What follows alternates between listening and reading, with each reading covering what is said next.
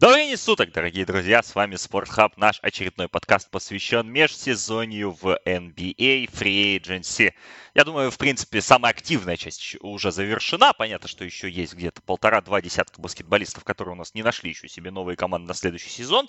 Но, думаю, справятся с этой задачей в ближайшие дни, в ближайшие часы. Ну, а может быть, кто-нибудь и попозже. Но основная волна прошла. Часть у нас, под, э, часть у нас обсуждения уже была. Ребята делали превью по западным командам уже после первого дня free agency, затронув большую часть из них. Те сделки, которые не были обсуждены тогда, мы обсудим обязательно сейчас. Но в первую очередь, конечно же, начинаем говорить о Восточной конференции и о том вообще, что у нас произошло. Но, опять же, не забывайте, что и про Запад. На Запад мы заглянем, потому что там были, были интересные сделки, которые у нас не вошли в первый подкаст. Я, Александр Прошута, не участвовал в этом подкасте, а вот Алексей Борисовский участвовал и будет вас продолжать вводить в курс дела по тому, что случилось в NBA в последние 4-5 дней. Леша, привет. Всем привет. Ну и так, в общем, тогда давай начинать с, как мы обещали, с Востока, потому что тут, наверное, ну, кроме Лейкерс, да, если брать вот э, Рассела Вестбрука и вообще то, как э, пересобирается Лейкерс на следующий сезон, наверное, на Востоке именно, как для меня лично, две, а то и три самых интересных команды этого лета в плане того, что они делают, как они делают и какие они сделки совершили. И вот, наверное, по свежести, да, последние такие самые мощные ходы у нас делал Нью-Йорк, который, по большому счету, так э, начинал пассивненько, да, а продвинулся очень активно.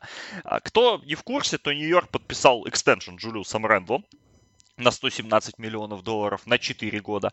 Плюс они объявили о том, что все трех, во всех трехлетних контрактах, которые они выдали в первый день рынка, то есть контрактах Нерленса Найоля, Дерека Роуза и Алика Беркса, третий год это опция команды, что очень так достаточно солидно, мне кажется, меняет вообще оценку этих сделок, потому что казалось, что там, да, там 42 или 43 на 3 Роузу это многовато, 32 uh-huh. на 3 на Элю многовато, а так уже, в принципе, более-менее. Ну и самое главное, то, что они подпишут вскоре контракт с Кембой Уокером, который э, заканчивает переговоры по бояуту своего 74-миллионного остатка контракта у Оклахомы. Видимо, сколько-то скинет и примерно за 8, 9, 10 миллионов подпишется в Никс на два сезона. Пока мы точных деталей этой сделки еще не знаем, но, скорее всего, так оно и произойдет. В общем, Нью-Йорк команда, которая у нас была четвертой в прошлом сезоне.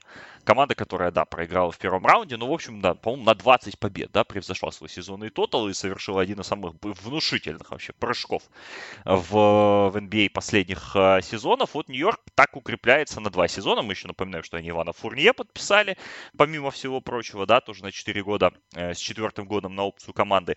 То есть, в принципе, мне кажется, что, как я себе вижу, да, эту картину, что Нью-Йорк вот на два года, как минимум, свой костяк за закрыл, и этот костяк выглядит вполне себе симпатично.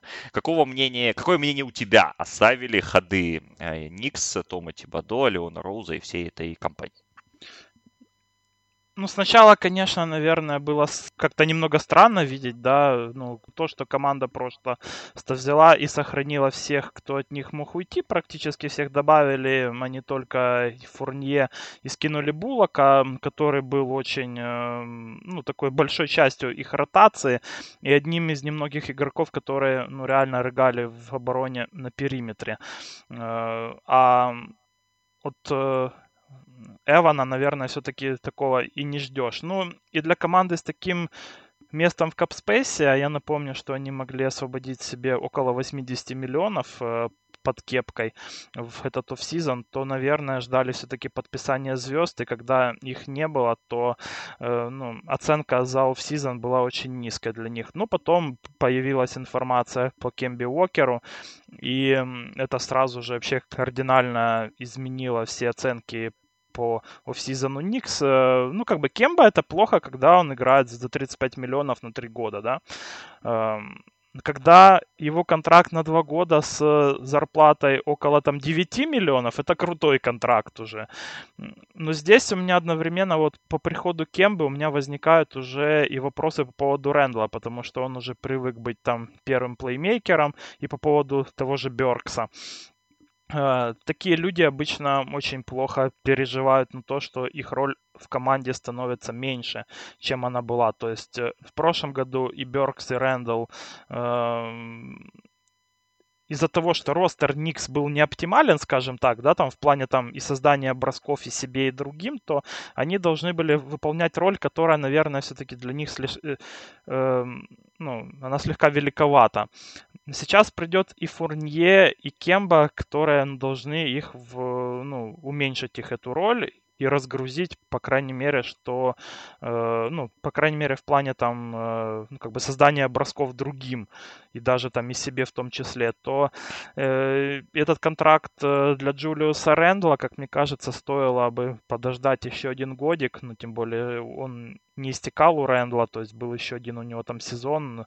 Мне кажется, немного рановато Ник с ним контракт вообще продлили, и в этом сезоне вот Рэндл, как мне кажется, один из главных э, э, вообще претендентов на регресс года. Но он уже в плей-офф, в принципе, да, показал, что эти предпосылки вполне могут быть, э, вполне могут существовать. Другой вопрос, что да, конечно, прошлый сезон у него выдался очень хороший, и в какой-то момент даже, ну, я бы, ну, я его не ставил, конечно, в топ-5 на MVP, но где-то там во второй пятерке он точно был. Но да, тут, тут сложно, сложно спорить. В то же время ну, мне кажется, что Никс вот так вот, знаешь, мне кажется, что вот этими ходами, если, если, если говорить, да, то вот, мне кажется, они укрепили свой кейс вот как такой команды второго тайера, да, может, mm-hmm. второго с половиной тайера на Востоке. То есть понятно, что до Филадельфии, Милуоки и Бруклина они вряд ли дотянутся. Ну, до, как минимум, давай до Милуоки и Бруклина, да, но вот там в группе, где у нас Атланта, Бостон, Чикаго, теперь уже Майами. Хотя, может, Майами у нас в первом тайре уже. Тут, да, Майами и Атланта, наверное, уже даже там, ну, уже ближе к первому тайру. А то Атланта ну, я бы на Атланту так не ставил. Финал наверное. конференции, а их прям так опускают. Ну, я с тобой согласен, да, что команда, ну, из Нью-Йорка ну, вообще сделала такие усиления, это произошло, но усиление слегка ниже ожидаемого у меня. И в данный момент этот ростер для меня, он выглядит как лог на топ-6, ну и то не факт, где-то на шестое и на седьмое место. А платежку они все-таки себе забили очень прилично. Потому прям э, как-то совсем э, позитивно оценить их офсезон я не могу, но вот подписание Кембы, оно ну, реально исправляет э, из э, этот офсезон из э, ну, какого-то даже провала, можно сказать, в какую-то ситуацию адекватную более-менее. Но вот смотря сейчас на ростер Никс, конечно, очень большой перебор защитников, потому что здесь и Роуз, и Беркс, и Кемба, и Эммануэль Квикли, и Квентин Граймс, которого они выбрали в первом раунде. Есть негарантированный контракт аргентинца Луки Вильдозы, который был подписан в, прошлом, в конце прошлого сезона, но Вильдоза так ни за одного матча за Никса не сыграл и говорили, что это такое сделка на будущее. И, в принципе, и Фурнье может мяч разыграть, и Арджи Барретт может мяч разыграть. И вот в этом смысле, да, если так смотреть на ростер Никс, то перекос в заднюю линию явный, но в то же время мы понимаем, что в современной NBA а много защитников не бывает. Что, что, что вы нам не рассказывали за океанские метры, которые вот там возмущаются, что в Сакраменто якобы три, три защитника, и что, что с ними делать? Если, если только ты как не знаешь, что они друг друга много. дополняют все хорошо, то, то это прям, прям шокирующая информация. Но не про Сакраменто, да, про Сакраменто вы уже поговорили. В общем, да, Никс неплохой межсезонье, мне кажется, и ну, такой надежный, я бы сказал, да, и без переплат, и, возможно, возможно, да, они подготавливают, опять же, почву для прихода какой-нибудь э, большой суперзвезды. В конце концов, в следующем году, в последний, да, у них наконец-то уйдет из платежки контракт Джоакима Ноа, который был подписан в то самое межсезонье 2016 года, и 6,4 миллиона до сих пор висят мертвым грузом в ведомости этой самой команды. К Майами тогда перейдем, потому что Майами взрывали у нас на самом старте рынка и делали это очень так агрессивно. В принципе, ни для кого уже, наверное, да, в последние часы перед открытием а, рынка не было секретом, что Кайл Лаури, скорее всего, окажется в Майами. И действительно так и произошло. Лаури по sign-and-trade'у переходит в Heat, подписывает контракт на, на 90 миллионов трехлетний. В, в Торонто отправляется Горан Драгич, Прешес Ачиува и пик, если я правильно помню. Uh-huh. Вот. А, ну и потом Майами весьма агрессивную кампанию провели по дополнению этого ростера, во-первых, они заплатили 90 миллионов долларов Данкану Робинсону.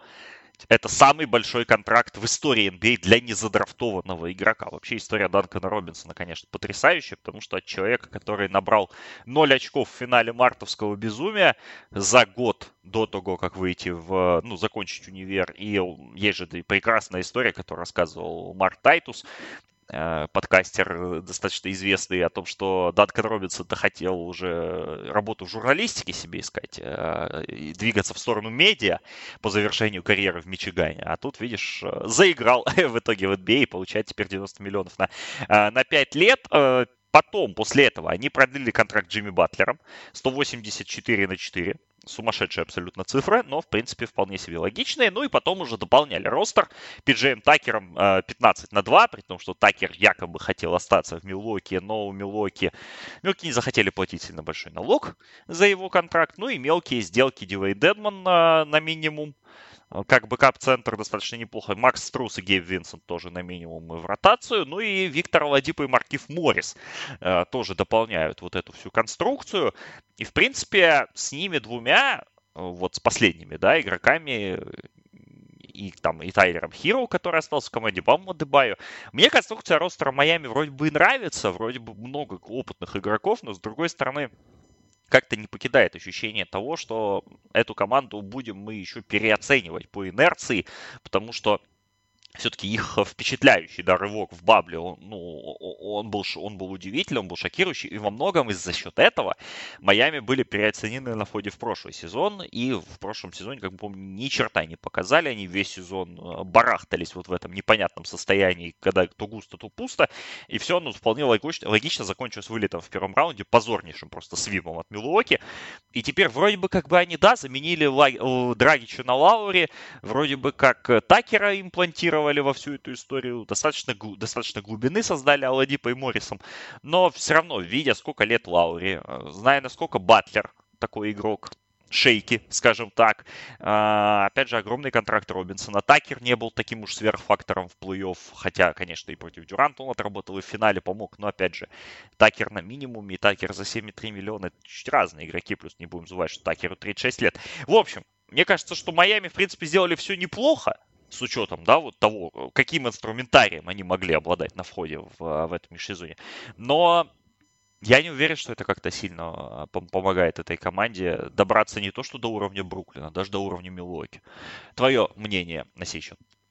Ну, это же Лейкерс просто с Востока, но об этом почему-то никто не говорит. Вот сейчас очень много там скидывают про возраст игроков Лейкерс, так, ну, у Майами ситуация особо не отличается. Эм, ну, честно говоря... А если э, убрать Тайлера Хиро, так тут, по-моему, вообще команда 35+. Ну да, там, если брать игроков именно основных, а не типа там какого-то Гейба Винсента, знаешь, там, то да, то так оно и есть на самом деле. И об этом вообще никто не говорит, э, ну, как-то почему-то. Ну, может, потому что Адебая 24 года, знаешь, а он одна из главных звезд этой команды. Э, а в остальном, конечно, очень такой ростер, ну, можно сказать, что, ну, и, и даже старый. Но работа от Пэта Райли, ну, все равно, как мне кажется, очень прям крутая в этот сезон, потому что эм, из нашего превью вы могли слышать, что, ну, ну, как бы ситуация у Хит была, если не плачевной, то близко к ней. Э, потому что, ну, действительно, с травмой Оладипа, которая все абсолютно им сковеркала все планы на этом межсезонье, то Пэту Райли пришлось, я думаю, крутиться, ну, где-то примерно э, на уровне офсизона, когда был там decision у Боша и у Леброна. И ну, только здесь пришел, конечно, не Бош и Леброн, а Кайл Лаури. Ну, и даже это, при всей конкуренции за Кайла Лаури, это можно считать как за победу, потому что они-то хотя бы получили Лаури, а не как Даллас.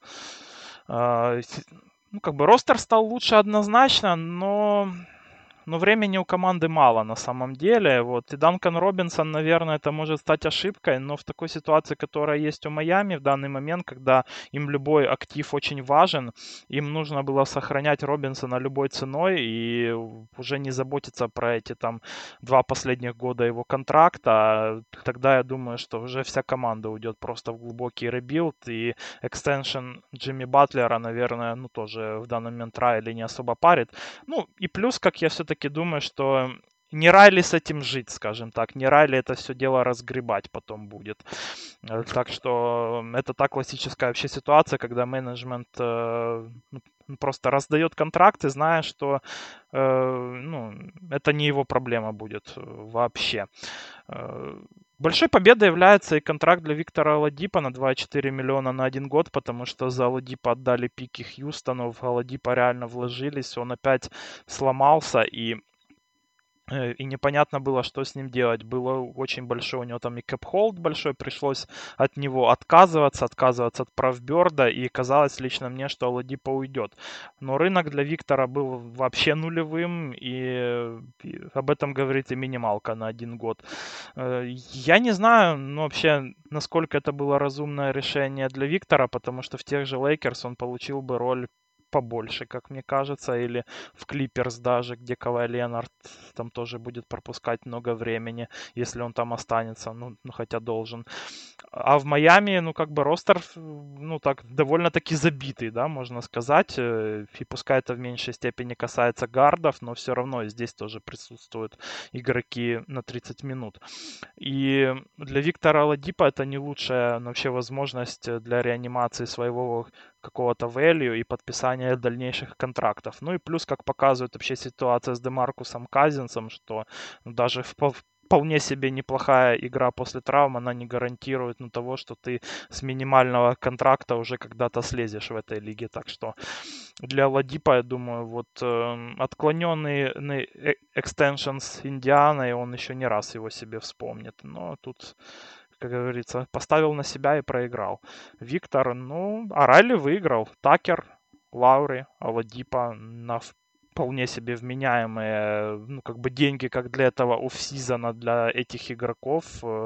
И я, я думаю, что Майами, как минимум на этот год, это будет команда из первого, э, ну вообще Тайра, потому что спокойный офсизон, не скомканный, да, как был это прошлый отдых для такой конечно, команды очень старой, он пойдет на пользу.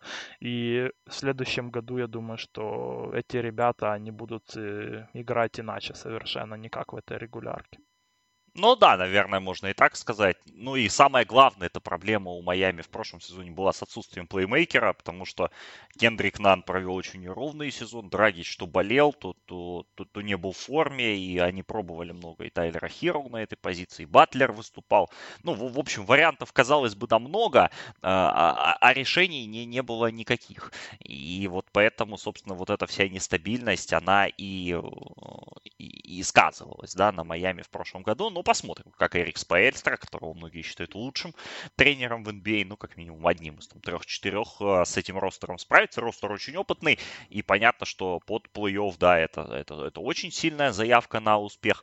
А как оно будет, мы, а, мы увидим уже а, в, поближе к делу, как говорится, в апреле, в марте, в мае, когда у нас будут решающие матчи сезона. Ну и еще одна команда на Востоке, о которой обязательно нужно поговорить, которая взрывала рынок и которая, в принципе, наверное, такое не то чтобы самое, сам, оно одно из самых заметных вот так вот, да, наверное, межсезонье провела.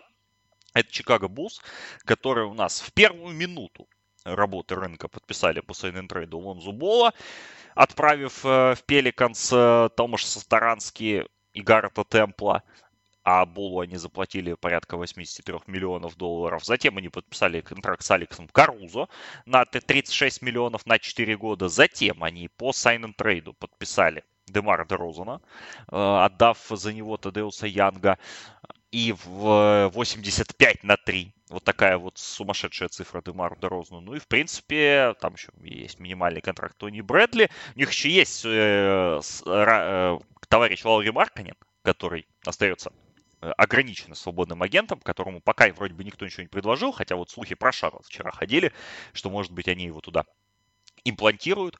А, но вот, в общем-то, теперь у Чикаго вырисовывается такая вот интересная пятерочка. Бол, Лавин, Патрик Вильямс, Вучевич, Дерозан, Дерозан, Вучевич, и, в принципе, Алекс Карузо, Коби Уайт, Трой Браун с баночки, ну, еще кого-нибудь наверняка догребут. А, Чикаго, напомню, в прошлом сезоне у нас э, обменяли два первых раунда за Николу Вучевича в дедлайн.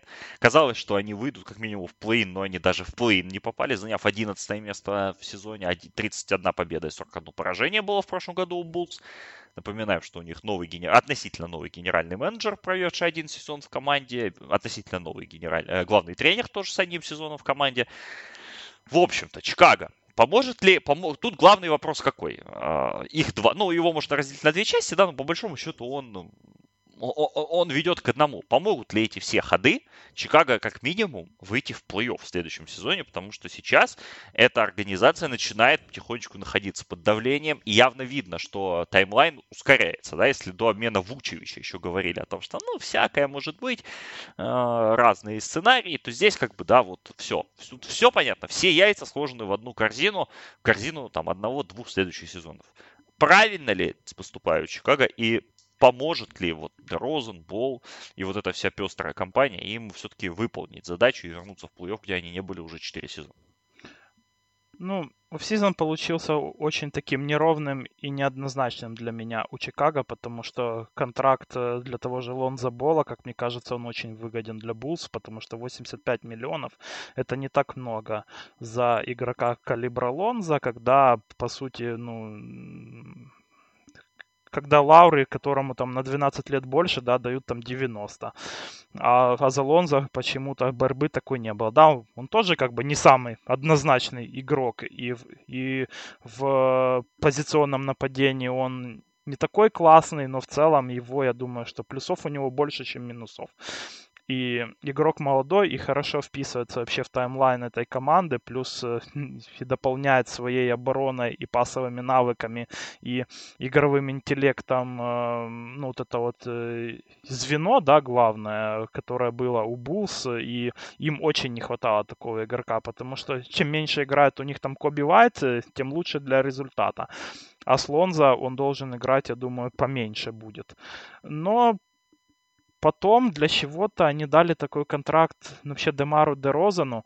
Э, у меня нет проблем с тем, что Дерозан в этой команде будет играть, да. В нашем превью мы обозначили Чикаго как явного претендента на этого игрока и чуть ли не единственного. Но вот в этом и заключается главная проблема для меня. Э, они против кого ну, вообще ставили? Против... Ну, они против Спёрс вообще сражались за этого игрока? Потому что Дерозан не был нужен вообще никому. Единственная команда, кому нужен был он, это это Лейкерс, Клиперс э, и, наверное, все. То есть э, это команды, у которых есть, э, ну, как бы возможность потратить не больше 5-6 миллионов на него. Зачем в таком случае ему давать 85 на 3 года? Против кого они ставили?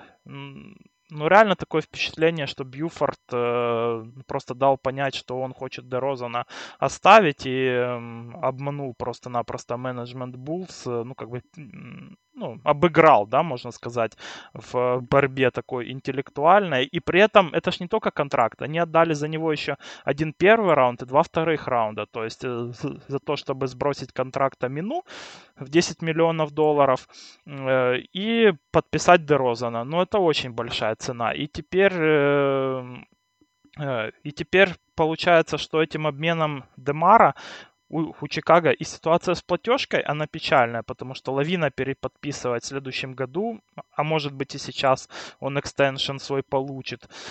И тогда команда уже 100% будет э, в налоге уже со следующего года. И это еще и без Марканена, у которого, как ты сказал, ну, в данный момент ну, тоже ситуация с поиском новой команды, она не самая лучшая. И после того, как Убре подписался в Шарлот, по сути, последний претендент на него отпал, и, может быть, он подпишет себе квалифай. Но, в принципе, вот у Булс э, нет денег, да, на следующий сезон, у них будет ну, только MLE в следующем в сезоне, и при этом нет абсолютно никаких активов для обменов, то есть у них, э, ну, единственное время, когда они смогут усилиться как-то за счет пиков, это, это ночь драфта 22 ну, как бы года, да, и еще через два года. Ну, только два дня для усиления за пики, получается, у них. А все остальные пики они раздали там и до 28 года уже первого раунда своего.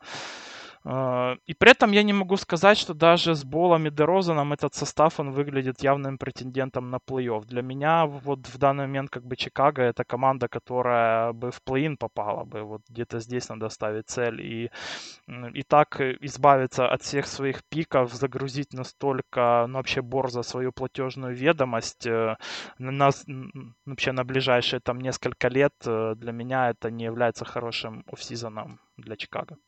Но у меня какие-то, знаешь, смешанные ощущения на этот счет. С одной стороны, я всегда сторонник какой-то движухи, да, я всегда сторонник того, что ну, команды не любят э, прозябать в говне, да, и пускай там они переплачивают за средних игроков или там игроков выше среднего, но это, по крайней мере, какая-то жизнь, да, это какая-то попытка стать лучше и попытка как-то, ну, выстрелить, да, то есть, ну, опять же, примеры Феникса, Атланты в этом сезоне показывают, что можно без единой игры в плей-офф э, добиваться хороших результатов, ну, я имею в виду, без единой игры в плей-офф до этого сезона, да, и прогрессировать, и прибавлять, но там все-таки ситуация другая немножечко. Ну, как бы Крис Пол это не Дерозан Розан. Я согласен, абсолютно. Да и Трей Янг не Онзу был, как оказалось, да, да? Хотя, хотя, да. хотя, в принципе, э, хотя, в принципе, да, сказал бы мне об этом кто-то пару лет назад, я бы подумал бы. Э, Саш, и при этом они же еще и отдали двух важных игроков, Янга и Сатаранский, это то есть, ну, и нельзя сказать, что они только, ну, как бы приобретали в этот офсезон, они еще и отдали все-таки двух игроков, которые ну, тоже были, наверное, самыми умными в этом ростере и одними из немногих, которые работали в защите. Ну, Сатаранский я не вижу такой большой уж потери, да, по сравнению с Болом, но Тадеус Янг это действительно потеря, и он бы действительно помог этой команде э, прямо сейчас, и он был одним из э, таких э, кандидатов э, второго раунда, второго, э, как это сказать, второго второго плана, да, в прошлом году на шестого игрока, потому что по всем продвинутым метрикам он был там наряду с Джо Инглсон, там, и даже явным кандидатом в топ-1, но просто же люди не смотрят на продвинутые метрики, они смотрят, кто очков больше забивает, поэтому Джордан Кларксон и выиграл, а так-то у Янга там статистика была прекрасная, и его импакт э, был очевиден. И Гаррет Темпл, кстати, это тоже не самый последний был игрок в той команде, прекрасно помню матч с Бостоном, если я не ошибаюсь, где он просто съел Джейсона Тейтума. И э, было очень увлекательно наблюдать за, за потугами Бостона именно в том матче. По-моему, Чикаго его даже выиграли в гостях. Но да, действительно, они потеряли. И вот я же говорю, вот, это, вот в этом и двойственность, понимаешь? С одной стороны, да, вот они попробовали, они пробуют стать лучше. И они не хотят э, прозябать во, во всем это, во всей этой ситуации непонятной. Да? С другой стороны, это я вот э, тут недавно один спор заключил в нашем чате патронов, да. У меня есть еще второй спор, ну не спор, да, такая мысль, но, но мне реально кажется, что состав Детройта, э, если с Каннингемом все будет нормально, да, плюс там вот эти все молодежь, которые они собрали, состав Детройта это не, не особо хуже. Да, имена именами, как бы, да, но, но, но я не исключаю Но это ж не 2К, что... а вот офсезон у Чикаго как раз похож на офсезон в 2К идеальный.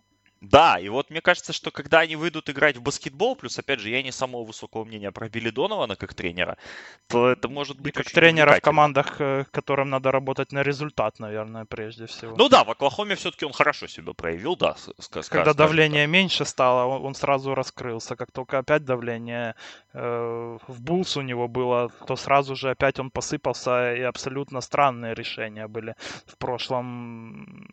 Вообще у него там и сезоне с комплектацией команды, ну, в плане ротации, да. Ну, и плюс я бы еще отметил, что и главное, пятерки... И, и, слушай, и главное, никто не мог сказать, во что они играют. Ну, с Коби Вайтом, если ты ставишь Коби Вайта и Патрика Вильямса, который, ну, как бы, он-то перспективен, ничего не имею против, но э, ну, конечно, еще не совсем готов был для, для роли стартера в НБА, то это как бы намекает о том, что команда будет играть просто в плюнь мяч в кольцо.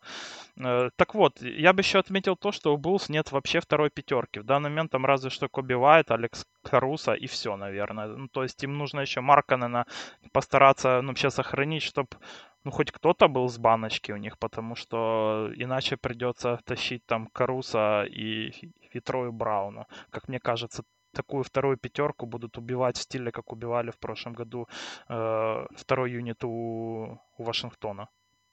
Да, то, то тоже хорошее замечание. Вообще у Чикаго сейчас в ростере 9 игроков, плюс, да, ограниченно свободные агенты Марканен, Джаунт и Грин Адам Макока. Есть не подписан еще Айодо Сунму, который, ну, очевидно, будет, да, в Арчидиакона они отклонили опцию, а это тоже был один из, ну, таких недооцененных игроков этой команды.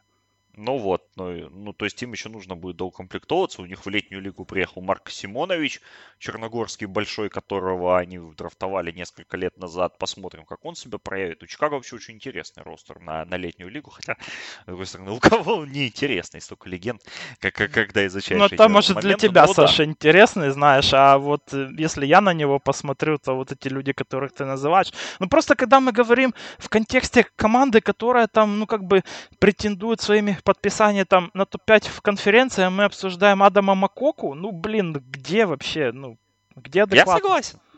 Глобально я с тобой согласен. Ты абсолютно правильно, да. Это для меня интересно. Ну, вот мы сегодня вот с Андреем, да, обсуждали эту тему, там вот э, ростеры Вашингтона, да, там вот как Исуф Санон, условно, да, будет выбираться из, э, даже в летней лиге, там, из-под таких людей, как Кассил Свинстон, Джо Янг и Джастин Райт Форман. Но это ж как бы, ну, это же для нас интересный, да, вопрос. Потому да, что это только мало для кто, нас. Мало кто помнит, кто такой Джо Янг, а, а он-то у нас легенда чемпионата Китая, да, там стал за последние годы. Кассиус Винстон, тоже человек с драфта прошлогоднего, если я не ошибаюсь, правильно? И угу, Джастин да. Райт Форман поза прошлогоднего. Ну, вот, вот, вот эти вот люди, как бы, да, там выбранные в 50-х номерах, действительно могут интриговать только нас, как бы. А, а глобально помочь командам НБА может один из 15, как мы тут недавно выяснили. Поэтому, да, у Чикаго, конечно, интересное межсезонье. Посмотрим, как они будут выбираться, но, с другой стороны, что-то надо было им делать, и вот что-то они сделали. Я бы на еще одну команду на Востоке посмотрел, команду близкую по некоторым причинам на моему сердцу, которая достаточно интересные такие ходы проводит. И вот и команда тоже такого, да, уровня, которая вроде бы не сильно поджимает э, попадать в плей-офф, потому что команда базовая, куда более молодая, чем Чикаго, и куда больше активами располагает, но все равно в прошлом году они были не так уж и далеки от э, плей-офф, они были в плей-ине, да, они проиграли первый матч, но но старались и работали. Это Шарлот, который отпустил у нас Девонта Грэма, по трейду в Пеликанс, что, что в принципе где-то было достаточно неожиданно. Они подписали сегодня, буквально вот ночью, контракт с Келли Убра, двухлетний на 26 миллионов. Никуда не делся из команды Гордон Хейвард, никуда не делся Терри Розер, никуда, понятно, не девается Ламело Бол. В ночь драфта они вымерили Мейсона Пламли за несколько пиков второго раунда. И, в принципе, у них есть два новичка, Джеймс Букнайт и Кай Джонс, плюс они подписали Иша Смита. Такая достаточно недооцененная сделка, 9 на 2 второй год опция команды вполне себе перспективно выглядит. А, напоминаем, что еще висят 9, по 9 миллионов два года Николя Батюма в платежной ведомости у Шарлот. Ну и плюс есть масса новичков э, и игроков там второго, третьего года контракта. То есть и Джейден Макдэниелс, и Вернон Керри, братья Мартины, и в конце концов Джеймс Букнет и Кай Джонс. По Шарлоту, вроде бы, опять же, вот повторю мнение, да, насчет того, что вроде бы им некуда спешить особо, да, потому что команда так, ну, такая достаточно молодая, молодой костяк, и, в принципе, в прошлом сезоне моментами они себя показывали прям здорово.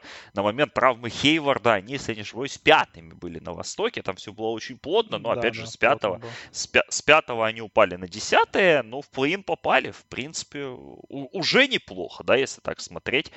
И, конечно, их размазала Индиана, но, но опять же, нужно ли, вот, вот опять же, вопрос э, первый, нужно ли Шарлоту ускорять свою таймлайн, да, и второй вопрос, соответственно, вытекающий из этого, не будут ли или помогут ли ускорить Шарлоту эти подписания, или все как-то будет немножко плавнее, и они будут уже смотреть в будущее, в котором мы скоро и Ламелу Болу э, платить, и Терри Розир свободный агент, ну и, в принципе, остальные важные игроки тоже, тоже подходят к экстеншену, это и Майлз Бриджес, и Пиджи Вашингтон, и другие. Убра которому всего лишь 25 лет, как мне кажется, это не ускорение какого-то развития команды, и тем более контракт на два года особо ну, ни к чему не обязывает Шарлотт. И вообще, смотря на то, что Убра едет в такой коллектив, как Хорнетс, ты понимаешь, что больше предложений у Келли не было. Потому что любит он все-таки какой-то гламур и ехать в Шарлот, э, ну, как-то просто так, да, потому что ему нравится эта команда, это он бы вряд ли это делал. Ну, наверное, действительно, на какие-то сравнимые деньги, ну, просто предложений не было вообще у Убра. Но Убра для этой команды будет э, полезен, как мне кажется, и прежде всего потому, что им не хватало еще одного форварда, который бы отличался не только атлетизмом, как Бриджес и Макдэниелс, но при этом э, он мог бы и забивать получше все-таки. Э, потому что как ты правильно сказал, у Хейварда все-таки травмы это скорее это правило, а не какая-то случайность. И с его травмой в прошлом году, ну, просто посыпалась команда, и Убра теперь сможет, ну, хоть как-то подстраховать э, ну, вообще Шарлот и дополнить их депс-чарт на этой позиции. Потому что на всех остальных, в принципе, у Hornets все очень неплохо. Игроки выглядят одновременно и молодыми, и старательными, и при этом с броском э, почти все. И что самое главное, они друг другу очень неплохо так подходят. Потому мне нравится вообще компоновка этого ростера от Митча, э, от Купчака. Так что, ну вот, у Шарлот, ну, действительно не вызывает какую-то симпатию и при этом делают это, наверное, без каких-то явных переплат, там, кроме Хейварда контракта. Надо Розиру давать контракт, но как бы Терри своей игрой в последние годы ну, заслужил. Но на следующий год у них пока что 72 миллиона в платежке, то есть порядка 50 миллионов будет, но сюда надо и Розера включить, и Бриджеса включить и новичковые контракты, да, ребята типа Букнейта и Джонсона, и братья Мартины тоже на негарантированных сделках. Э, поэтому, да, будет интересно посмотреть, в какую они сторону пойдут. Но, опять же, Шарлот все равно, наверное, остается командой уровня, которые будут за плей бороться, да? Ну, я думаю, что да. Вот они где-то для меня в данный момент они выглядят на одном уровне с Буллс, но только другое дело, что вообще компоновка ростера и перспективы команд очень разительно для меня отличаются. То есть, ну, даже в сделке с Пеликанс, э, где они отдали там Девонте Грэм, они же получили себе первый раунд, допустим. Они ну, отдавали, да, как Но они отдали в ночь драфта первый раунд, напомним, чтобы завернуться и задрафтовать Кая Джонса. Угу. Ну, это нужный для них игрок, это и- идеальный для них игрок с драфта, я бы так сказал. И, и тут не жалко, как мне кажется, было бы отдать за него какой-то драфт-капитал, ну, и при этом, ну, как бы купчик здесь взял, развернулся и на ровном месте его и восполнил. Так что все нормально. Ну да, мне, мне тоже, в принципе, нравится, как будут играть Шар, как стро, построенный Шарлот. Э, не, за, не забудем, да, упомянуть Джеймса Баррега, как одного из э, таких классных молодых тренеров, который из года в год вот уже показывает, что он может работать с этой командой. Ну и дай бог ему как бы удачи. Да, они будут явно бороться за плей потому что поставить их там выше даже шестого места, ну это будет очень тяжело. Это, наверное, надо заложиться на полное здоровье Хейварда, а заложиться на полное здоровье Хейварда уже лучше в трусах Э, уж лучше без трусов по улице пройтись, понимаешь, чем, э, чем вот такие вот ставки делать. Но... Запаковался Восток, действительно. Да, на Востоке, да, много-много борьбы.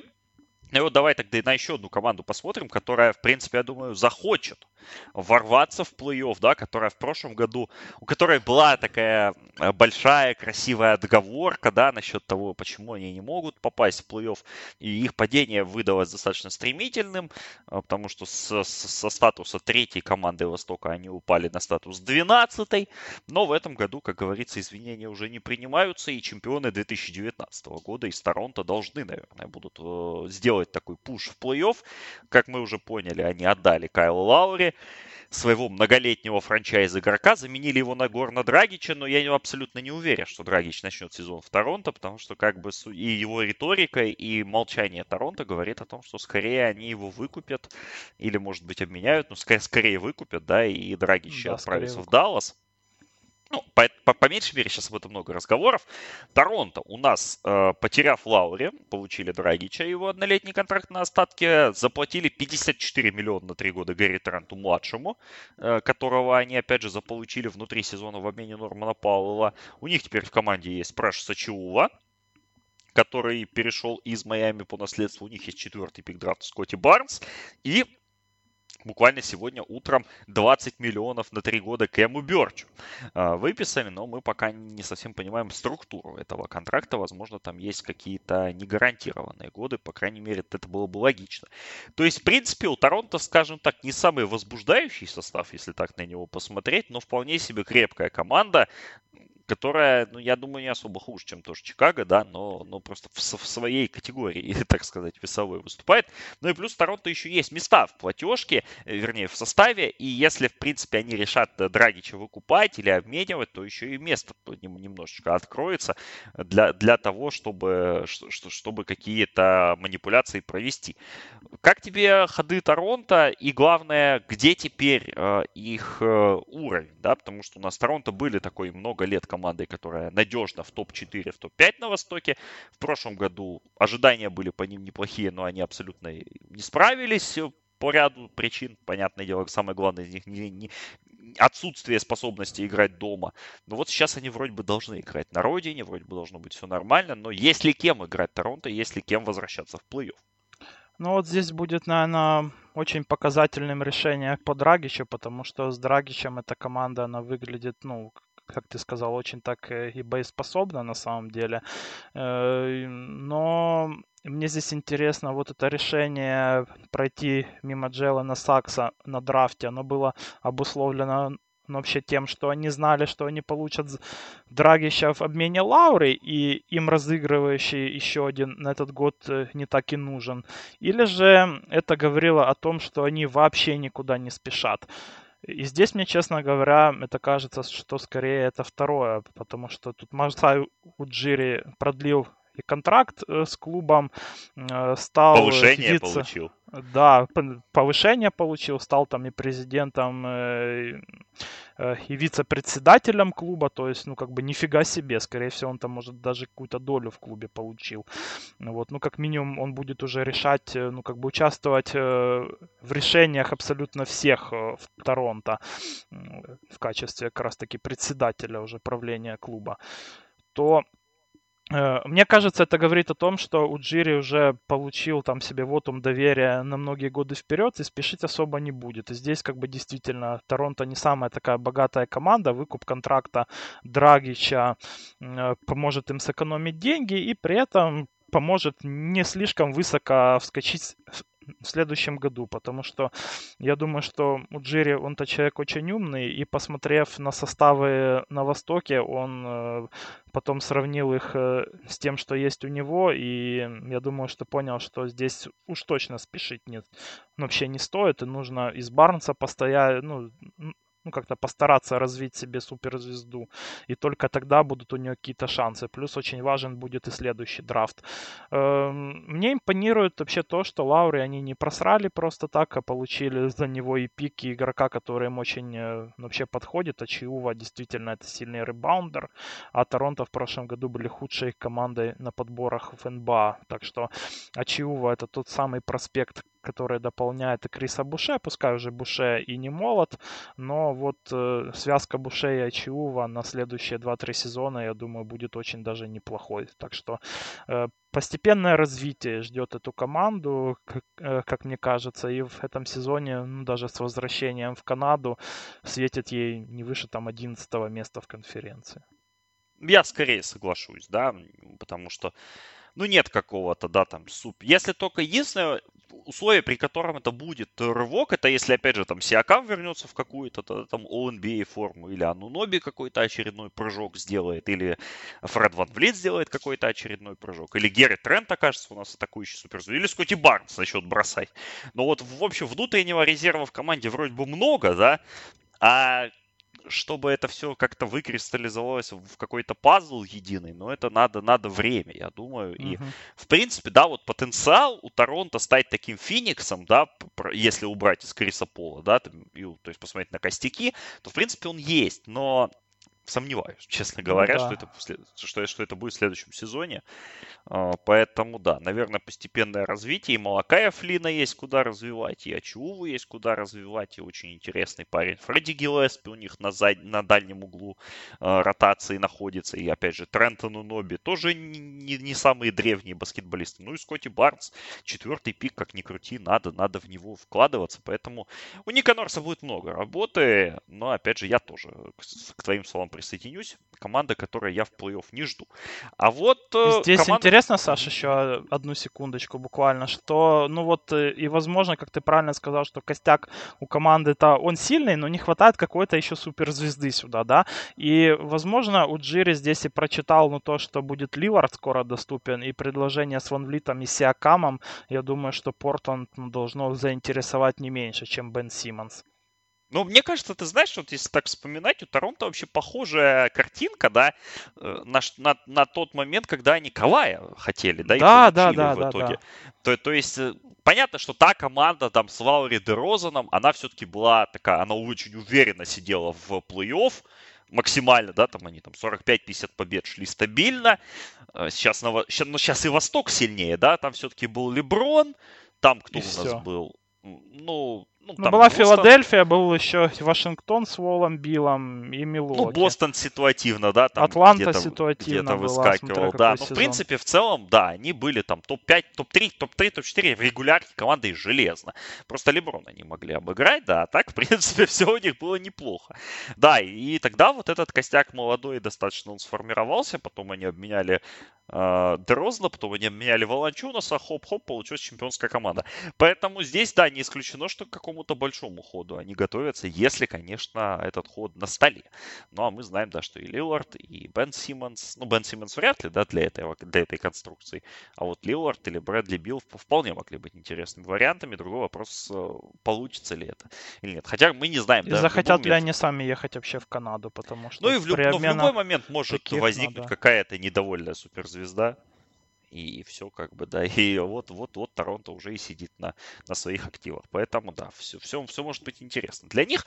Ну, давай тогда перейдем в команду, которая очень активная в межсезонье тоже провела, во многом не по своей воле, но мне кажется, что это одна из самых интригующих команд вообще следующего сезона, как минимум вот по построению, опять же, ростера и по набору исполнителей, которых у них есть, потому что реально очень глубокая внезапно команда вырисовывается в Вашингтоне с новым тренером и с, с измененной идентичностью, потому что, да, мы напомним, что Рассел Вестбрук покинул Вашингтон, его обменяли на Кайла Кузму, Кентавилса Колдуэлла Поупа, Монтрезля Харрелла и несколько пиков. И, и в принципе, как бы очень интересный момент. После этого Вашингтон, освободившееся место в платежечке, потратил на трехлетний 60-миллионный контракт Спенсеру Динвиди, который, как мы помним, пропустил почти весь прошлый сезон из-за частичного разрыва крестообразных связок, вроде бы как грозился там к финалу восстановиться не восстановился, но к новому сезону он точно будет готов. Ну, Бруклина в финале не было. Да, ну и Бруклина Просто. не было. Да, да. А, плюс в, в драфт, в ночь драфта они заполучили там в обменах Аарона Холидея, что, что, что в принципе такой, да, ход э, недооцененный в том плане, что его легко потерять, но, но, но вполне может быть очень, очень эффективным на дистанции. Плюс они выбрали Кори Кисперта под 15 номером на драфте, плюс никуда не деваются из их состава Руи Хачимура, Дэнни Авди, Дайрис Берта... Давис Бертан сможет куда-то деться, да, но пока, пока затихли слухи по его обмену, ну и никуда не девается Брэдли Билл в конце концов. Плюс еще есть негарантированный контракт Дэниела Геффорда, который очень сильную концовку сезона провел. И, опять же, новый тренер Вес Анселд младший приходит из Денвера. Поэтому вот такая вот группа достаточно массивная игроков, интересная, Брэдли Билл, который, да, вот на таком раздорожье, потому что у него два года контракта, но по сути один, потому что следующий год это опция игрока. Есть вот эти все ребята из Лейкерс, которые приехали. Есть два молодых и перспективных Хачимура и Авдия, которые, как бы, которых надо развивать, на которых потрачены были высокие пики. Вашингтон прошлом сезоне мы помним, да, провальный старт, во многом из-за ковида, во многом из-за травм, затем сумасшедший рывок имени Рассела Весбурга на, на вторую часть сезона, выход в плей-офф и достойное вполне поражение Филадельфии, но поражение без особых шансов в первом раунде. Сейчас потолок Вашингтона вот этими всеми ходами, он остается тем же или все-таки меняется? И насколько для тебя, вот я говорю, что для меня это одна из самых интересных команд следующего сезона, ну, по крайней мере, вот по тому набору игроков, которые я вижу. Интересна ли она для тебя?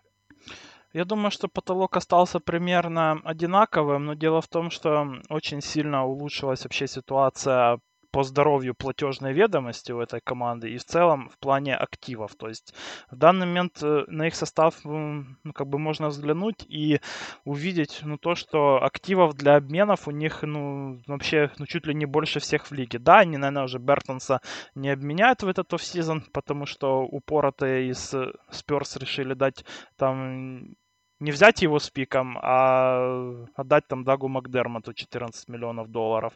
Ну, то такое. Э, ну, ну, в целом это тоже контракт очень себе вполне меняемый, особенно если Бертонс покажет игру получше.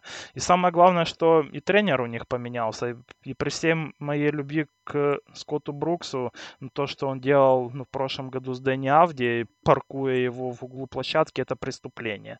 И вполне логично, что менеджмент, смотря на такую игру и, э, и то, как Брукс использовал своего лучшего вообще молодого игрока в угоду каким-то амби... амбициям и статистике ну, там, Рассела Уэстбрука, вполне логично, он не был продлен. Потому я жду кардинального изменения игры именно с точки зрения тактического рисунка у этой команды и более какого-то современного баскетбола. А Спенсер Динвиди, он где-то похож и на Вола, и на Вестбрука, но тем, что он все-таки слэшер скорее. Это игрок, ну, который идет под кольцо, но при этом делает это в ином стиле. То есть он не идет на пролом, как Вестбрук, не идет на скорости, как Вол, а скорее использует э, ну, свои скиллы, да, и, скажем так, Крефти плеймейкер, вот так его можно назвать. Он обладает там всем арсеналом необходимых там бросков и раннеры, и флотеры, и при этом хорошо пасует именно из проходов. И здесь в этом его сила. При этом он, он как шутер, он тоже посильнее и Вестбрука, и Вола. Так что это еще один скоринг-гард, э, который может при этом пасовать, зарабатывать фолы и неплохо реализовывать еще и броски вблизи кольца. Что для этой команды это, ну, это большой плюс, потому что Брэдли Билл, он, он в принципе тоже действует где-то в похожем ключе в нападении, но при этом Билл, он, он может атаковать абсолютно с любой дистанции. И еще один партнер, который может таскать мяч, но при этом не перетягивать одеяло на себя, это очень круто для Билла будет. Да, достаточно интересно выглядит все это, но опять же многое-многое на, на тренере завязано, и как Лесон Селт себя проявит, и опять же, какие схематические изменения в игру он внесет, это будет интересно. Но вот мне Вашингтон нравится по построению, поэтому, поэтому поглядим. Что у нас еще интересного есть на Востоке? Какие сделки какие команды э, интригующие. Ну, что Милоки там, да, так Портиса переподписали, Такера отпустили, а великого Сэмми Джилея подписали, тут нечего сказать. Бруклин, Бруклин достаточно неплохой, да, межсезонье провел, да. если так смотреть, потому что они взяли Пати Милса, а, один из лучших контрактов, на мой взгляд, 12 на 2, оставили Брюса. Брауна, Оставили Брюса Брауна еще на годик. И при я этом думаю... Брауна оставили там не за 10-15 миллионов, как я думал, а подписал Брюс Браун с ними квалифай офер на 4,7 миллиона. Большая победа для Бруклина и для кармана их оунера. Я думаю, что Браун на себя ставит. Я думаю, что в следующем uh-huh. летом он получит минимум 40 на 3, что что-то в этом рейнже. Я думал, он просто сейчас это получит, знаешь, а, а, так не ну, случилось. Ну, тоже может быть, да. Ну и минимальный контракт Блейку Гриффину это, конечно, такое. С учетом того, как он играл в плей-офф, ну, в хорошем смысле, да, как он здорово выкладывался, mm-hmm. то Блейк Гриффин на минималке, опытный Джеймс Джонсон тоже на минималку. И, в принципе, у Бруклина так тихой сапой э, глубокая команда на, на 12 человек, как минимум, потому что еще у них, мы помним, в ночь драфта Дживон Картер приехал в обмене э, в Эндрю Шемита из Феникса, плюс у них есть Кем Томас и Дэрон Шарп, выбранные в первом раунде, плюс у них есть Ник Лэкстон, и, по-моему, Бруклин Бруклина вообще все отлично, судя, да. по, судя по тому, как, как они перекомплектовались. Ну, спасибо Блейку Гриффину, потому что Гриффин согласился на минимальный контракт. Это освободило МЛЕ налогоплательщика для подписания уже Пэтти Милса. Так что здесь э, спасибо Гриффину, что он как-то более адекватно уже оценивает свои способности, не гонится за деньгами, ну тем более, что он их уже заработал, да. И команда стала, ну, действительно намного сильнее с этим мувом. Ну, вот мне, вот я смотрю на список свободных агентов, еще бы вот они как-то нашли вариант продлить Тимати Луваву, было бы, было бы вообще здорово. Ну вот я, кстати, да? удивлен, особенно с, э, вообще с тем, как э, Луваву Кабаро показывает ну, себя и на Олимпиаде, то я думаю, что двухлетний минимальный контракт со вторым негарантированным годом, я думаю, вот где-то такой контракт он получит. Да, да, для, для, для них это было бы прям идеально, потому что, да, на, вчера, например, в полуфинале э, со Словенией Лувал был ну, максимально полезен Один из для лучших Франции. Был. Да, сто процентов. Поэтому, да, вот. Ну и в сезоне он некоторые матчи прям блистал.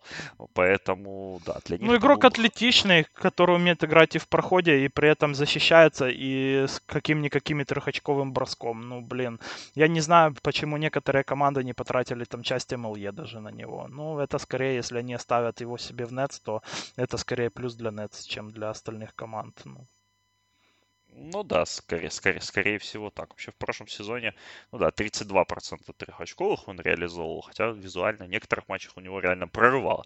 А, скажем так, что еще у нас на Востоке интересного остается из того, что вот ты заметил?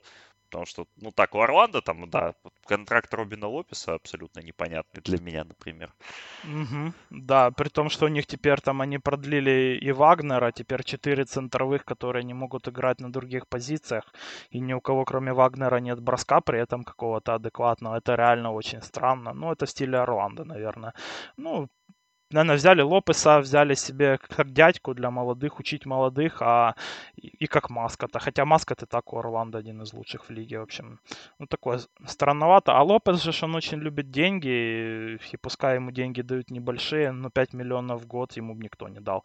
Я бы еще отметил все-таки Филадельфию, потому что сохранили они себе и Хидени Грина, и Каркмаза, подписали себе Джорджа Саньянга, один из лучших снайперов, ну, тоже в лиге. Это еще одно такое дополнение э, в стиле Моури, да, э, к ну, вообще текущему ростеру, еще один снайпер. Но мне абсолютно непонятен ну, вообще контракт Андре Драмонда, который ну, вообще подписался к Джейлю Эмбиду, который был его просто кармическим насильником каким-то в предыдущие годы в НБА. То есть теперь его каждый день будут там насиловать на тренировках. Сам Андре там очень смешно там заявлял, что теперь мы с Джоэлем Эмбидом там в общем, составим одну из лучших пар центровых лиги. Такое впечатление, что с Эмбидом любой центровой не был бы, знаешь, одним из лучших э, там в лиге. Ну, это как это, знаешь, это как, это как, знаешь, это из, из разряда э, братья Адетакумбу, первые братья, набравшие 50 очков в финале NBA. Да, вот где-то так и есть на самом деле. Ну, а для самих, а для Филадельфии я, я не могу понять этого мува. С одной стороны, да, они берут себе замену Ховарда и примерно такого же центрового, э, как Ховард, ну, себе на скамейку, но при этом Ховард, он хотя бы осознал себя в этой лиге, да, себя текущего в этой НБА и начал играть полезно реально, не перетягивая одеяло и не, и, и не думая все еще, что он звезда, и не думая, что если он там соберет на два подбора больше, то ему контракт дадут на 10 миллионов в год. А Андре Драмонт, он все еще находится в этом состоянии, он все еще пытается как-то реабилитировать свою value и думает, что если он там насобирает подборов в стиле Хасана Уайтсайда, ему дадут максимальный контракт в следующем межсезонье. А проходит год, и ему дают опять минималку. И такого центрового, вообще такого игрока в команде контендере мне видеть бы не хотелось согласен абсолютно. Ну, вот, вот такой ход они сделали. Джард Аллен у нас 100 миллионов подписал Кливленд тоже. Передаем большой привет всем. Второй контракт Все... этого межсезонья. И Джона Коллинса, да. наверное, надо все-таки отметить. Ну да, и Джон Коллинс получил 125 на 5, да, от Атланты, будучи ограниченно свободным агентом. А, Коллинс, по-моему, 84 миллиона ему предлагали, или 94, я вот не помню, честно говоря, в сезоне. Но ну, он вроде отказался. 80 с чем-то там было, да. Но он отказался, да, и теперь он является самым дорогостоящим игроком а, ростера Атланты. Хотя нет, есть же Троян, который получил да. 207 на 5. Да, да детский максимальный контракт. Ну, этот офсезон это самый крупный контракт в НБА.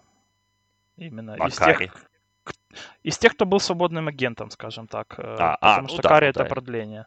Ну да, Карри Янг продление, да, вот если да, брать свободных агентов, да, Джон Коллинз, конечно, бабахнул, скажем так. Но, в принципе, Атланта, опять же, да, укрепляет свои позиции, которые у них есть. Как они будут разруливать, правда, вопросы с Хертером, Рейдишем, Хантером э, и прочими, да, не совсем понятно. Но это уже проблемы будущего. У них они подписали, кстати, еще у Уильямса, на однолетний контракт за 5 миллионов у Уильямс у них в прошлом, в прошлом сезоне по ходу приехал из Клиперс и, в принципе, моментами помогал.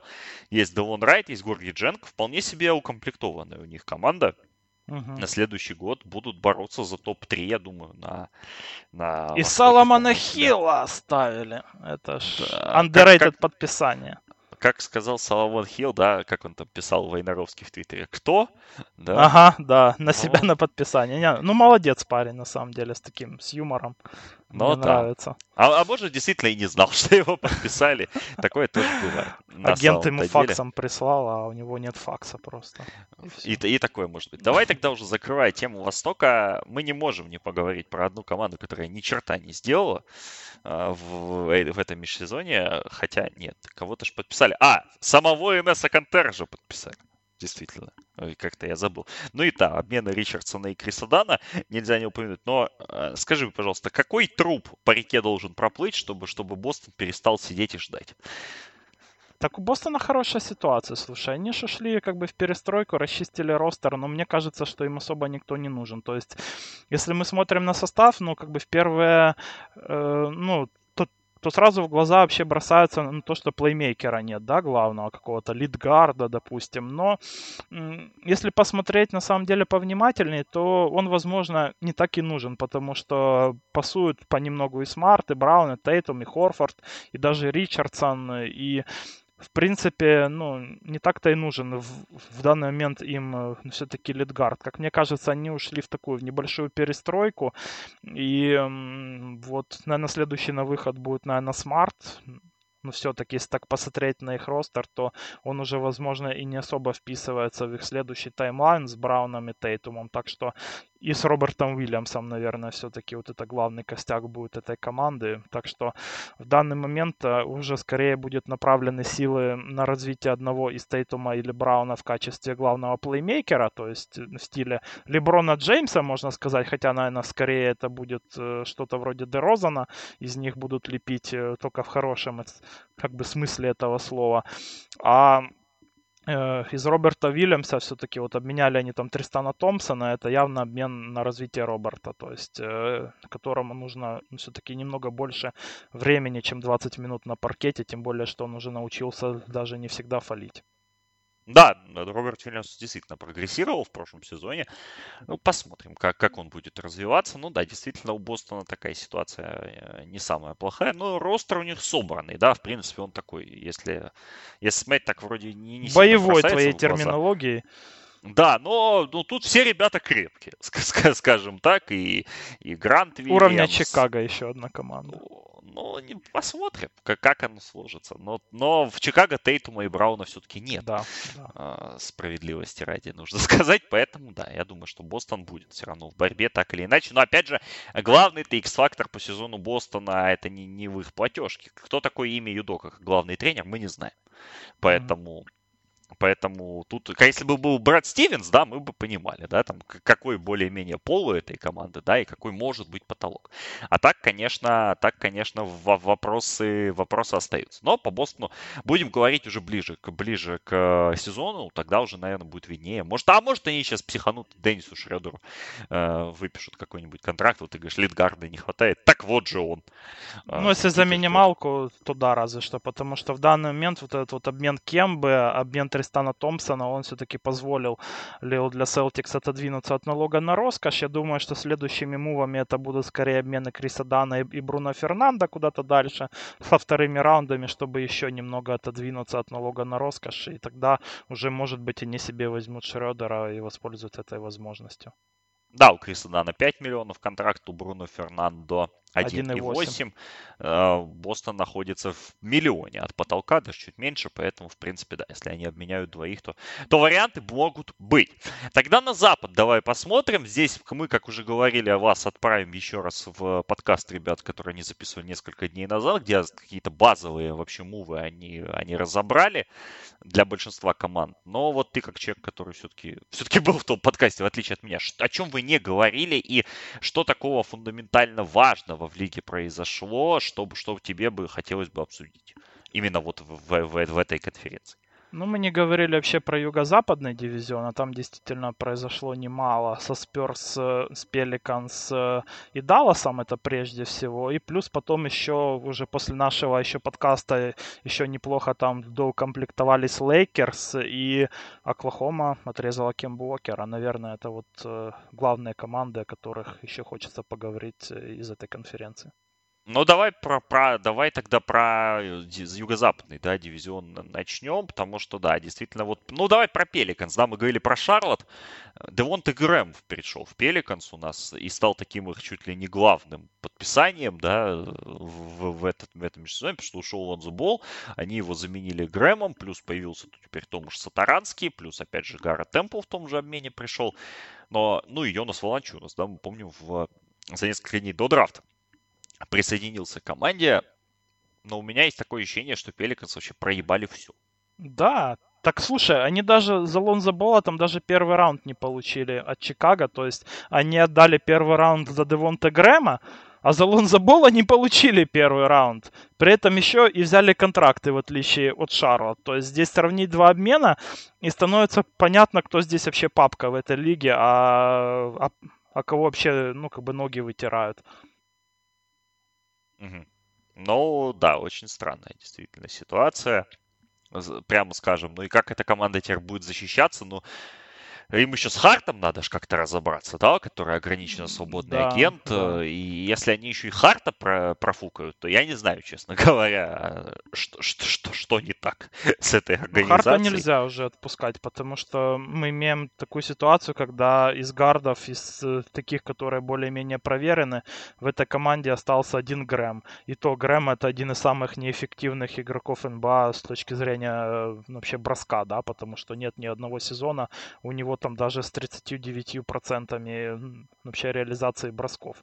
И, ну, как бы Сатаранский с ним в паре, ну, это такое себе, честно говоря, для команды, которая всеми силами хочет э, сохранить себе Зайона, который уже грозит э, э, вообще запросить трейд. То есть мы имеем ситуацию, когда когда Пеликанс одновременно отдают один первый раунд и уходят на 7 пиков ниже на драфте на то, чтобы усилиться и скинуть Адамса, взять себе Волончунаса. И при этом мы тут же имеем ситуацию, когда они просто отдают Бола за просто так. То есть и при этом берут еще себе э, контракты игроков, которые не особо-то нужны и не особо-то и подходят для нее.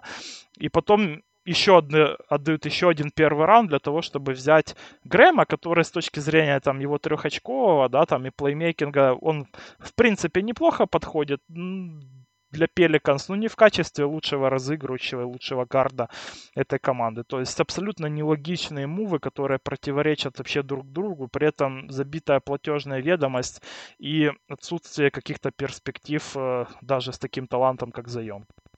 Да, Тут нечего добавить на самом деле. Все грустно у Нового Орлеана, как бы мы им не симпатизировали, но посмотрим. Может, может быть, получится что-то придумать э, на флажочке. Уже как минимум место платежной ведомости у них еще есть. А, что касается Сан-Антонио, ну это, по-моему, чемпионы межсезонья.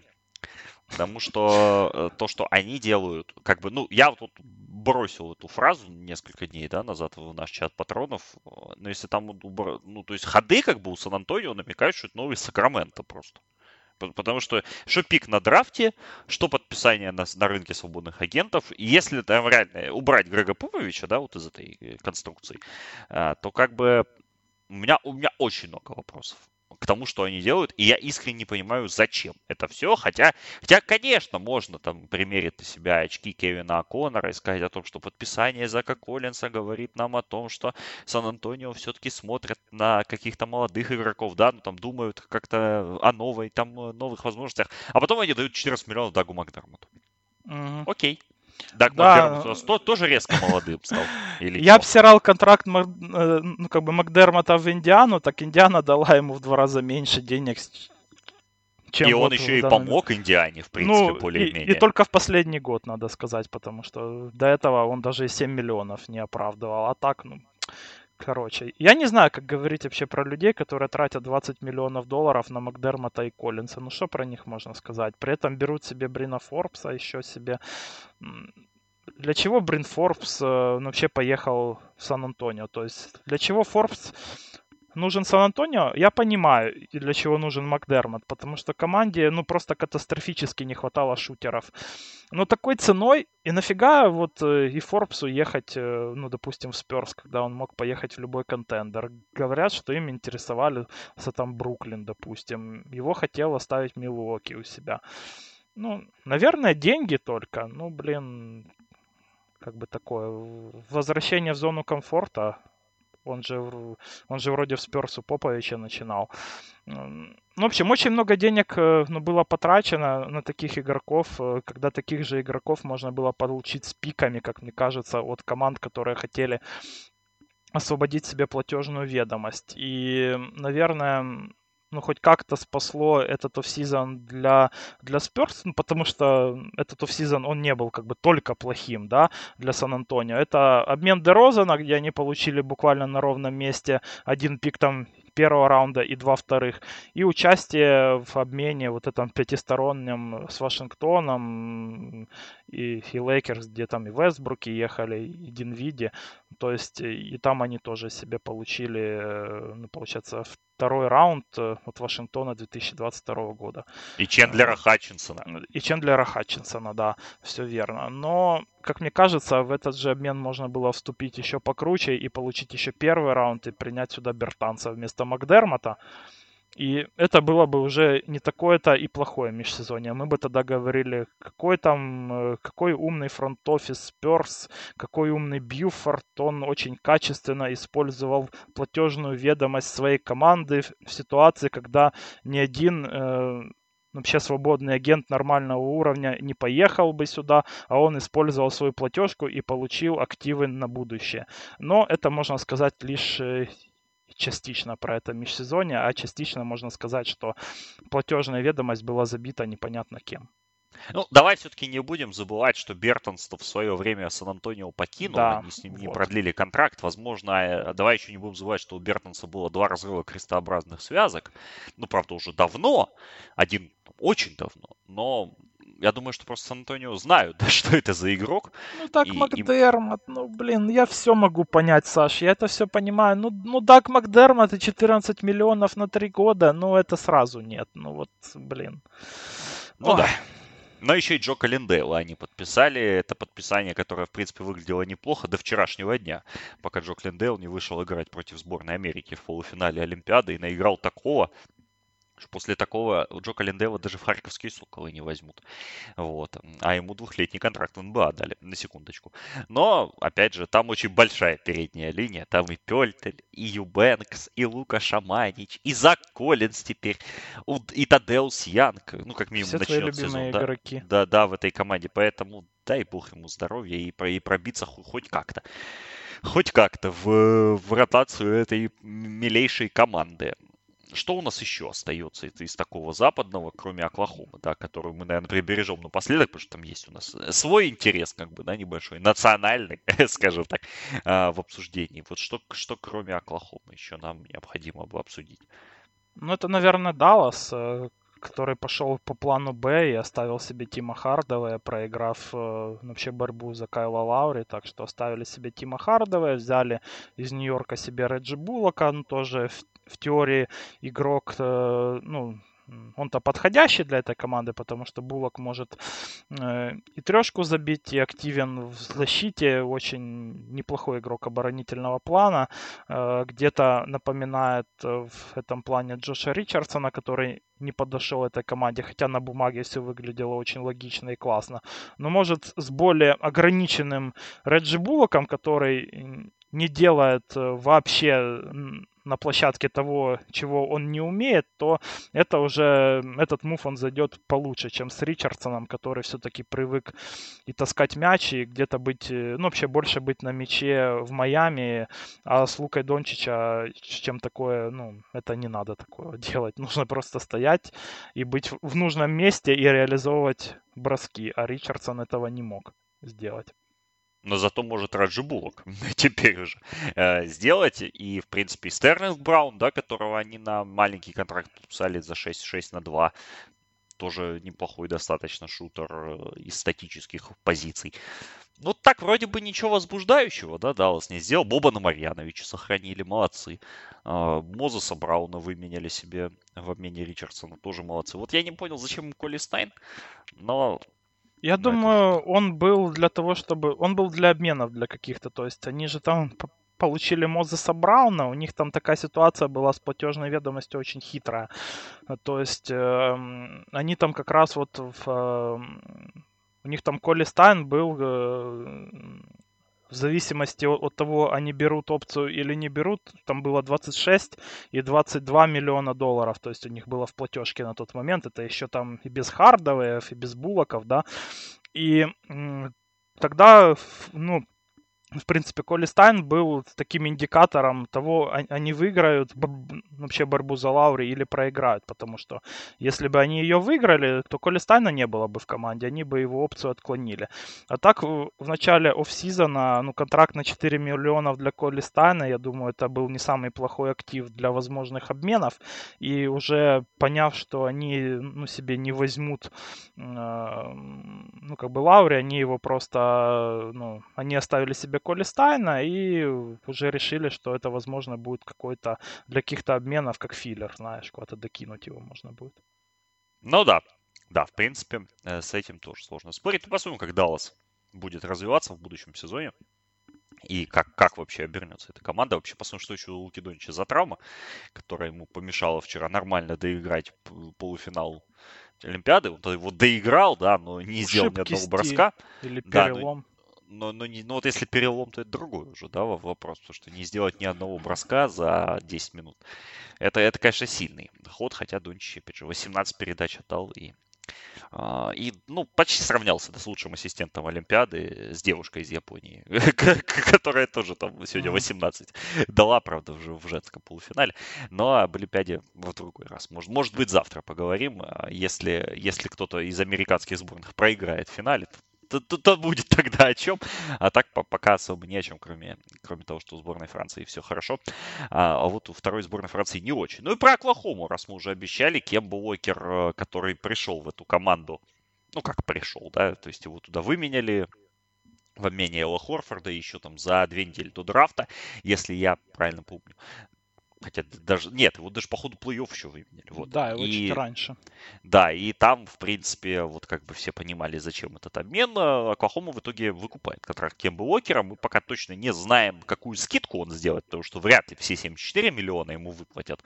Хотя, может быть и такое. И Кемба Уокер уже в Никс. Эту часть сделки мы обсудили. Оклахома. Что, что ей от этого? Ну, кроме того, что ей пики, как всегда, достались, да, и они, очевидно, сэкономят как, какой-то кэш на, на контракте Кембы. У них сейчас э, в платежке после этого, после этой скидки 84 миллиона. То есть они что, Кевина Лава готовятся принимать? Или кого?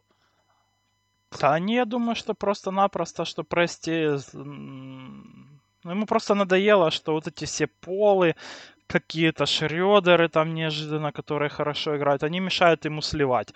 И здесь появилась еще возможность как бы сэкономить реальный кэш и они реально ну, взяли и воспользовались этой такой возможностью. Плюс и слить хорошо, потому что, ну, действительно, смотря на ростер Оклахомы, им не хватает как первой, так и третьей звезды, как мне кажется, вообще больше всего.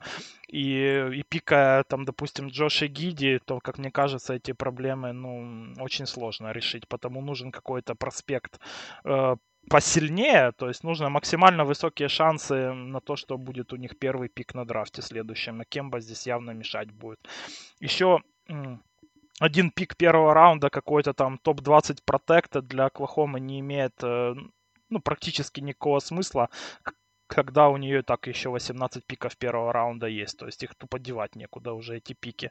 Вот. Так что как бы реанимировать Кембу Уокера ради такого там, э, ну, ради призрачного шанса на такой пик и при этом э, и терять шансы на высокий сит э, в драфт лотерея, я думаю, что вот где-то с этим связана какая-то возможность для для Сэма Прести вот плане отчисления Кемба. А так, если бы он хотел принимать какие-то контракты, он бы это делал, потому что в данный момент Оклахома находится, если не ошибаюсь, где-то примерно в 17 миллионов долларах находилась до отчисления Кембы от э, не от потолка даже, да, э, ну как бы зарплат, а от пола, то есть им еще нужно набирать вообще контрактов, чтобы добраться там хотя бы до пола, ну, или же просто платить, да, как бы деньги.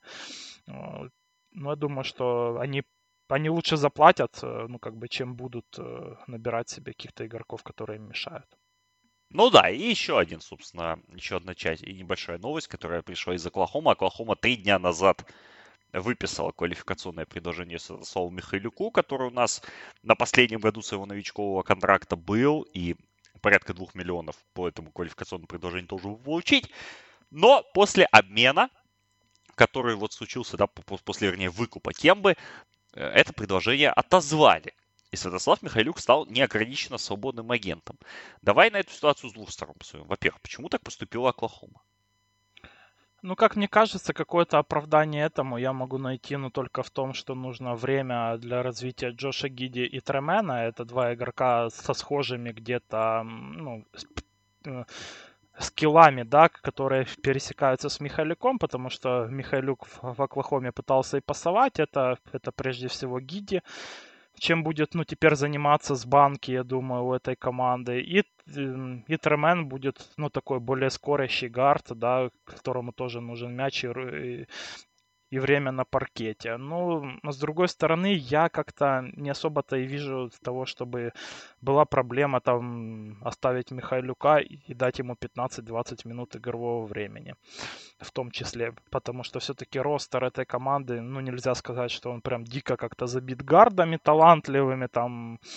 Ну, Наверное, все-таки Сэм Прести, он э, оценил, ну так, ситуацию, что Тео Малидон, там, Тай Джером, э, это более перспективные игроки, чем Михайлюк. Ну да, мне тоже так кажется, потому что был, была возможность у Оклахомы посмотреть на Михайлюка в действии там, в последние там, три месяца сезона. Они его достаточно много выпускали. В некоторых матчах, в некоторых он, правда, вообще не играл. Как, например, да, в легендарной концовке против Клиперс, когда там играли уже абсолютно лучшие исполнители всех времен и народов. Но, да, это интересная ситуация. Ну и теперь второй вопрос. Где же Михайлюк окажется? Потому что он не ограниченно свободный агент. Э, из НБА он уезжать не планирует, как я понимаю, как минимум сейчас. Э, писали еще, кажется, в мае, что есть клубы Евролиги, которые мониторят ситуацию вот по таким игрокам, как Михайлюк, как Николу Мелли, который вот уже с Миланом подписал контракт. Неманья Бьелица, но Бьелица остается в Голден Стейт, кстати говоря. Вот, ну и Михайлюк там был в этом списке игроков из НБА, которые могут вернуться в Европу, но я, насколько я понимаю, никто пока в Европу не возвращается. Где может оказаться Михайлюк? А, потому что в Твиттере многие многие вот фанаты команд э, его хотели бы себе видеть. Например, фанаты Лейкерс, где, которые его драфтовали, где он достаточно при, прилично выступал в своем первом сезоне есть вот такой взгляд, как бы, да, сегодня мы и сами до него добрались, и нам тут уважаемые патроны подсказывают, что для Пеликанс это не будет самый худший вариант. К тому же близкий друг Михайлюка Девонте Грэм подписал большой контракт с этой командой, и, в принципе, есть места в ростере у Пеликанс, и есть место в платежке, то есть мог, мог, мог бы, он бы мог помочь такой команде. Ну и какие-то еще варианты, которые вот э, вырисовываются, какие еще есть на, на твой вкус? Но на самом деле здесь он пойдет уже туда, куда его будут брать, как бы, а не, а не куда он будет выбирать. Ну вот Golden State, э, там и людей много уже в ростере, плюс э, они себе вроде как взяли себе гардов, так что, наверное, нет. Клиперс набрали гардов на драфте, так что тоже, скорее всего, нет. Ну вот Лейкерс э, это реально главный для меня вариант, потому что не помешает им немного омолодить ростер все-таки. Игрок с функционалом э, свята им бы подошел тоже на банку. Ну, там тоже они взяли себе э, и Хортона Такера оставили, и еще ряд людей взяли, там вроде Кента Бейзмора, которые в данный момент они более готовы помочь э, этой команде, которая борется ну, только в этом сезоне, наверное, за титул, а ну, все-таки Бейзмор по своему опыту и надежности и, готовности для контендера это игрок получше на данном этапе развития Святослава Михайлюка. Надо смотреть правде в глаза. Так что, наверное, для него самыми адекватными вариантами будут э, вот, ну, команды типа Pelicans, там, где одновременно и нет супервысоких ожиданий, и того, что если ты промазал один бросок, то тебя с говном смешают, как это в Лейкерс будет. И одновременно есть, ну, хотя бы какое-то время для игры на паркете. Это может быть, э, ну, кстати говоря, и Торонто, допустим. Если они отчислят себе Драгича, то, может быть, возьмут Михайлюка на его место. Но так, э, в целом, уже, в принципе, ростеры команд уже практически укомплектованы, и то, что Сакрам... Э, ой, и то, что Оклахома довольно-таки долго его держала на квалифай оффере, и по сути этим она убила его value для команд, которые были бы готовы подписать Михалюка на минималку, а, а сейчас они уже забили эти ростер-споты, да, как бы другими игроками, то очень сильно, конечно, конечно тут навредил Сэм Прести Святу. Да, можно и так сказать, но я думаю, что э, ну, странное вообще на самом деле решение от Оклахомы. Ну, ну да. И окей. деньги есть, и вроде не сказать, чтобы состав такой забитый. Ну, блин. Ну да, но по посмотрим. Я, кажется, Михайлюк, кажется, Ли. Я думаю, что опять Кто-то же... Кто-то знает. Вообще, опять же, возвращение в Европу не стоит, я думаю, на, на повестке для, для него. Для, в Европу него... ты всегда успеешь вернуться, но вот в позиции ну, Михайлюка... а в, в Украину так вообще. Да. да. Поэтому, да, наверное, я думаю, что если даже не найдет он контракт, где-то там через кэмп дил уже будет прорываться ближе к э, началу сезона, то ж посмотрим, пос посмотрим, как оно у него получится. Кто у нас остается еще на рынке? Дэниш Шредер, которого мы затрагивали, Реджи Джексон. Кстати говоря, удивительная история. Но здесь, я думаю, Кавай, да, как-то участвует в этом вопросе. Ну, они что... с Каваем связаны по-любому. Да, это очевидно, что Реджи и Кавай подпишутся, если в Клиперс, то, наверное, вместе. Хамиду Диалу ограниченно свободный агент. Джей Джей Реддик, Стэнли Джонсон, Джош Харт, опять же, конечно, свободный агент, Дезел Валентайн, Весли Мэтьюс, Джастис Винсу, Ларри Маркани, на нем мы говорили, Пол Милсеп, Джаред Вандербилт, Андре Игудала и Демаркус Казинс. Ну Игудала там э, сократил список до трех команд, там Бруклин Лейкерс и Голден Стейт по, по понятным да, причинам для него. Mm-hmm. На минимум пойдет он, скорее всего. Ну и есть еще у нас другие ребята. Ну, пока вот вроде бы Пока вроде бы все, всех таких важных людей назвали, хотя вот мы вчера видели, да, что Торонто Иша Вайнрайта подписала из э, Страсбурга, очень интересного американского форварда, ну, опять же, то есть такой свободный агент из ниоткуда. Поэтому, может, и такие подписания а будут. Шрёдера не подписывают. А Шредера не подписывают. Да. Но ну, у Шредера, опять же, есть клуб свой в Германии, понимаешь, ему в этом смысле немножко, может быть, попроще, чем остальным. Но там-то он себе будет зарплату платить, а не ему. И это, наверное, в его планы э, не входило. Ну, блин, после таких запросов 120 миллионов на 4 года, ну, теперь смотреть на то, как он может там чуть ли не за минималку остаться в Лейкерс, это действительно смешно. И это классический случай, наверное, вот как вообще переоценка своих собственных сил, она вредит э, вообще человеку в жизни. Ну да, Кентавиус Колдоу мог ему дать бы пару уроков на этот счет. И Нервин Снейль вместе с ним. Но так уж и быть. так уж и быть. Ну, в общем-то, пока что все, да, у нас по, по рынку свободных агентов. Ждем, где подпишется Кавай. Ждем, ну, он понятно, скорее всего, где подпишется. Тоже понятно. Ли, может, У команд может... просто уже, как бы, кроме Оклахомы, нет, ну, вообще команд с платежной ведомостью. То есть там или какой-то только sign and trade какой-то сложный, или Оклахома, или Клиперс. Ну, не для того он так э, уходил из команды чемпионской Торонто, чтобы потом уехать из Клиперс. Не так он как бы рвался, не для того он рвался в Лос-Анджелес, скажем так, чтобы уезжать. Ну вот я, я, я, я точно того же мнения. Ну и там уже увидим, где подпишется Реджи Джексон. А, Деннис Шредер и те все прекрасные люди, включая Святослава Михайлюка, которых мы назвали немножко ранее. В общем-то, всем спасибо кто нас слушал, кто послушал все наши подкасты э, по э, превью межсезонья, все, кто послушал наш этот подкаст. Обязательно подписывайтесь на нас на Патреоне, поэтому спортхаб. До следующего сезона NBA всего два месяца остается, кстати говоря.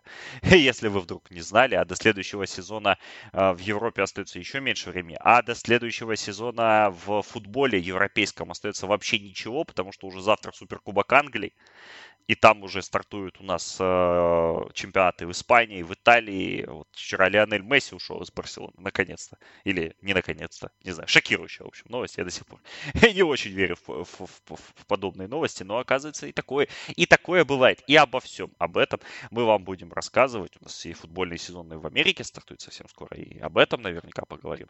А, в общем-то, да, подписывайтесь, подписывайтесь, Patreon.com, подписывайтесь в соцсетях, рассказывайте друзьям и слушайте, слушайте наш подкасты во всех удобных подкаста-приемниках. Ну а для, вернее, про межсезонье в NBA для вас говорили Александр Паршут Алексей Борисовский. Всем спасибо, будьте здоровы. Пока.